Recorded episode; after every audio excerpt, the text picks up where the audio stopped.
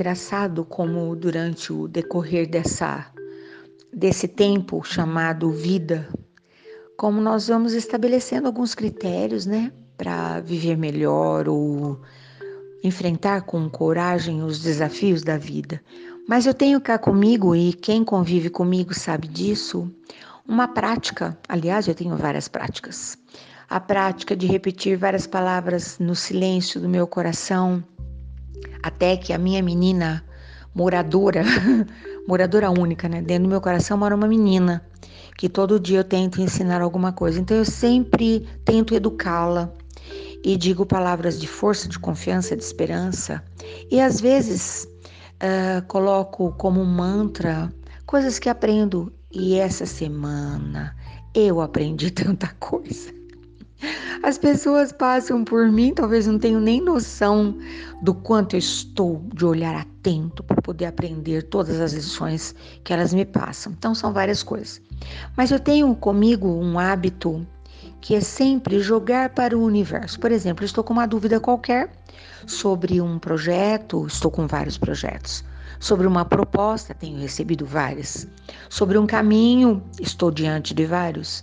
Eu jogo para o universo. Ó, oh, universo mágico e maravilhoso que me vê do alto, que sabe tudo sobre a minha pessoa, qual é o meu caminho, qual é o meu projeto, qual é a missão da minha alma. Eu falo isso nem sei desde quando. Acho que desde quando eu era bem pequenininho, sempre tive certeza que eu vim para fazer algo específico.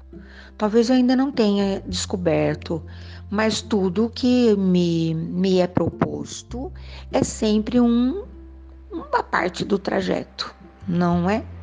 E tenho dito às pessoas, quando eu confidencio isso, que as respostas são extremamente claras.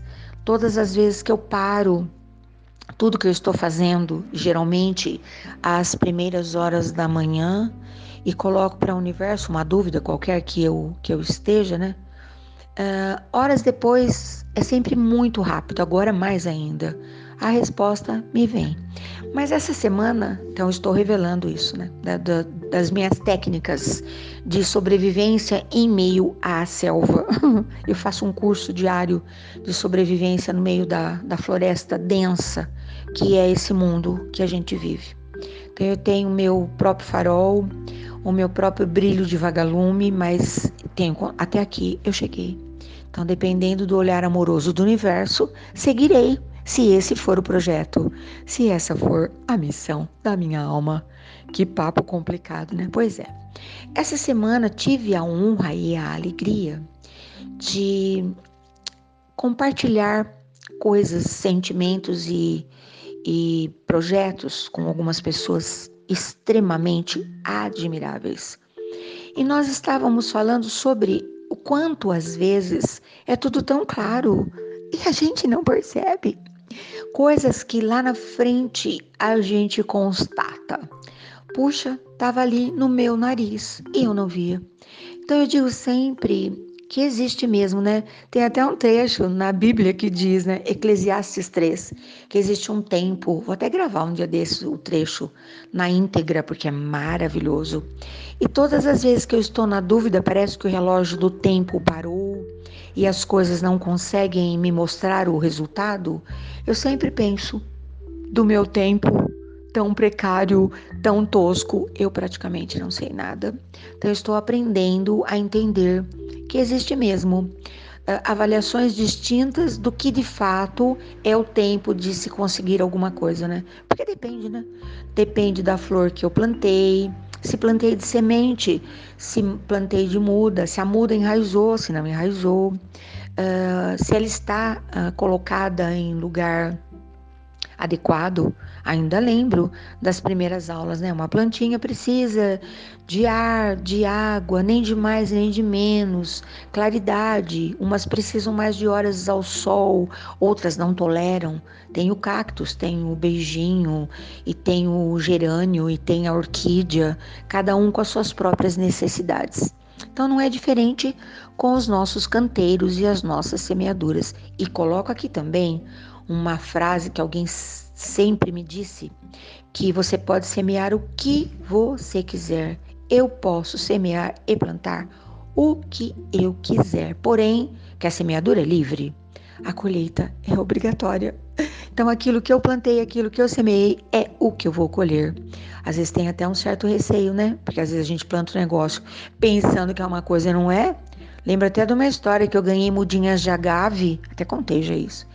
Lindas, frágeis, num verdor de delicadeza, e elas adquiriram uma força, ocuparam todo o espaço do meu jardim, não apenas do meu jardim, do jardim dos meus amigos, porque como eram muitas mudinhas montadas num aquário e eu as compartilhei, quando ela cresceu, ela virou uma maluca, cheia de espinhos, né?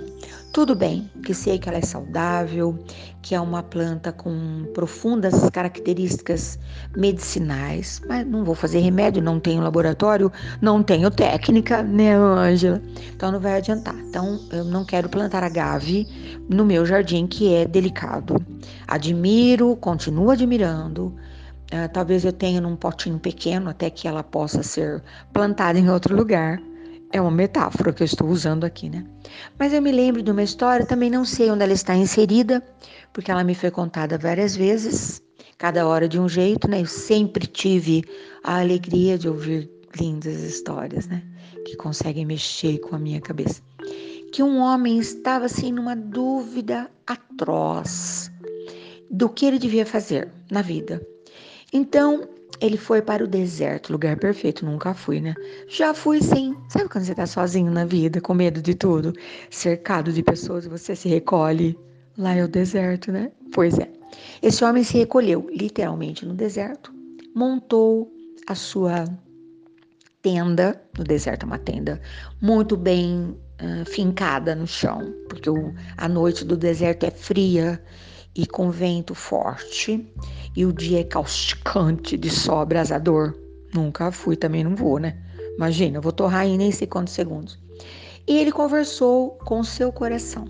Eu estou na dúvida se faço ou não faço tal, tal coisa. Então é o seguinte: passarei essa noite aqui sozinha no deserto. Se em algum momento cair uma gota de chuva, é porque eu de fato devo fazer isso. Não sei o que, que era também que também não importa, né? E ele sabia da. Ele não queria fazer, na verdade, por isso que ele foi para o deserto, né? Porque a possibilidade de cair uma gota de chuva no deserto é praticamente nula. Mas enfim, não se sabe o que foi que aconteceu.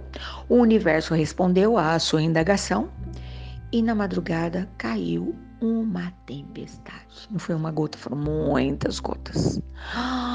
E ele ficou todo paralisado, mas ele continuava não querendo fazer aquilo que ele havia se proposto colocado ao universo. Ele pensou: mas não caiu uma gota aqui dentro da minha tenda. Vou passar mais uma noite aqui. Se cair uma gota de chuva dentro da minha tenda, a tenda era toda vedada, à prova de qualquer temporal. Aí é sinal que eu devo mesmo fazer isso, que eu não quero fazer.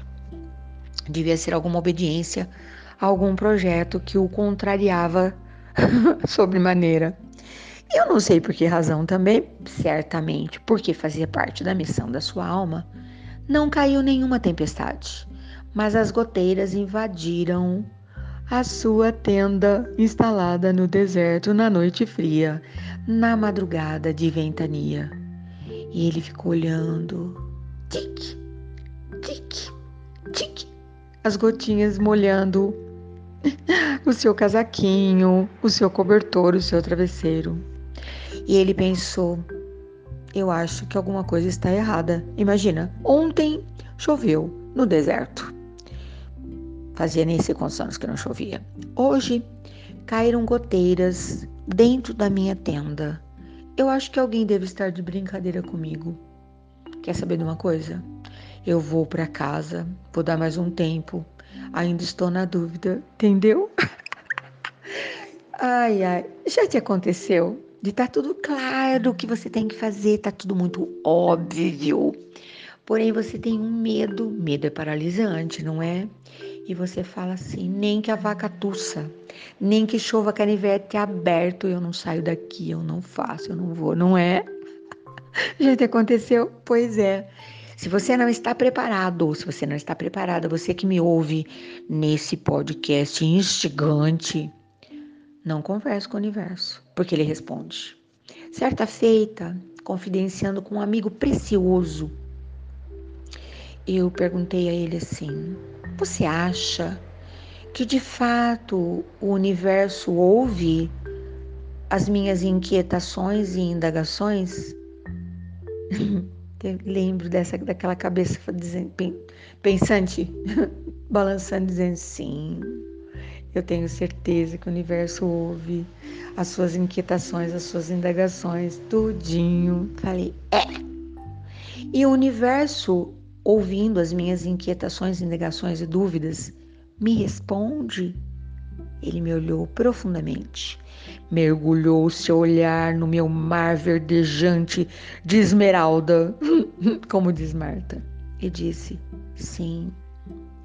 O universo responde quando ouve as suas inquietações, indagações e dúvidas. Sabe de que maneira? Eu disse: Não, eu não sei. Responde nos intervalos de um pensamento e outro. Eu pensei: Hum, vai demorar para responder. Os meus pensamentos pareciam uma corrente, sabe assim? Os elos todos entrelaçados. Não havia espaço. Com o tempo, eu aprendi aquietar meu coração, confiar no grande projeto. Nossa, que conversa mais metafórica. que conversa mais. Não é? De pensador, uia. Hoje eu tenho tido esses intervalos entre uma pergunta e outra, entre um questionamento e outro, e tenho tido a grande premiação das respostas também. Essa madrugada eu tive respostas, acredita? Alguém me despertou na madrugada. Ainda tem telefone fixo em casa, né? Hum, não sei para que, que serve isso. E eu passei uma hora inteira meditando e tentando colocar momentos de silêncio para reencontrar a minha paz. E obtive respostas incríveis. Maluco isso, né? Pois é. Eu estou assim hoje, toda filosófica. Bom dia! Boa tarde boa noite. Até amanhã.